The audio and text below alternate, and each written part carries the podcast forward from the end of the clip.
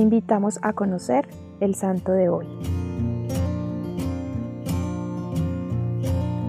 Hoy conoceremos la historia de Santa Narcisa de Jesús Martillo Morán.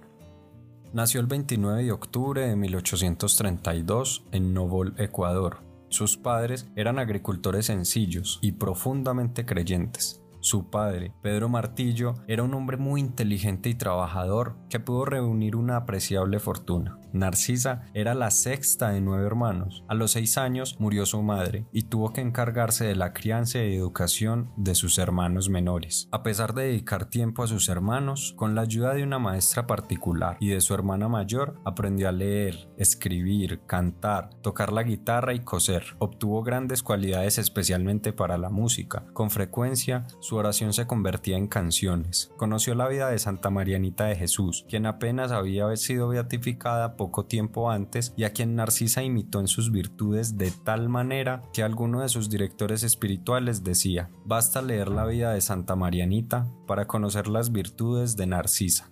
Cuando tenía tan solo siete años, recibió el sacramento de la confirmación. Especialmente este día, sintió un llamado a la santidad y uno de los dones que recibió del Espíritu Santo fue un gran amor a la oración dejaba a sus amigos en los juegos y en sus actividades para retirarse a orar, ya fuera a su cuarto o a un guayabo que tenían en la casa. Este árbol es actualmente lugar de peregrinación.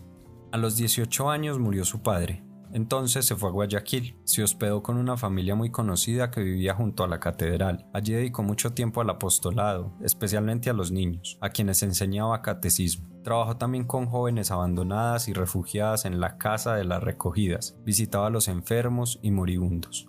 Después se trasladó a Cuenca para atender a Monseñor Amadeo Millar, su director espiritual que había contraído tuberculosis. Luego de la muerte de Monseñor regresó a Guayaquil a la Casa de las Recogidas. A su regreso conoció a la beata Mercedes de Jesús Molina. Ambas enseñaron el oficio de la costura a las niñas huérfanas. Luego de un tiempo se fue a Lima, Perú. Vivió en el convento dominicano del patrocinio como huésped. Algunas veces pagaba pensión, pero nunca fue religiosa. Se ganaba su sustento con las labores de su propia mano. En septiembre de 1869 la atacaron unas fiebres muy fuertes, se abandonó la voluntad de Dios y el día 8 de diciembre, luego de celebrar, vestida de blanco, la solemnidad de la Inmaculada Concepción de María, falleció.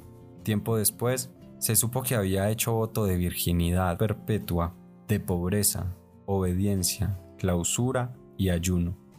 No se puede buscar la santidad solo en un lugar. La santidad se lleva consigo durante la vida y a los lugares donde se vaya. Hoy conocimos la historia de una mujer que llevó su santidad a todos los lugares donde Dios la necesitaba, pero no solo eso. Santa Narcisa es un ejemplo de que la oración y la entrega voluntaria a Dios son el camino al cielo. Te invito a que hoy dediques unos minutos del día a tu oración con Dios. Narcisa de Jesús, mujer de nuestro pueblo, que hiciste de la oración, la penitencia y el trabajo un instrumento de santificación, enséñanos que la caridad es el camino de santidad y de unión con el Señor. Tú supiste amar y sacrificarte por los tuyos. Tú supiste contemplar a Dios en las cosas sencillas de la vida. Muéstranos el amor del Padre Celestial para vivir con alegría la amistad en la familia, con los enfermos y necesitados. Narcisa de Jesús, amiga de todos y servidora de los pobres, ruega por nosotros. Cristo Rey nuestro, venga tu reino.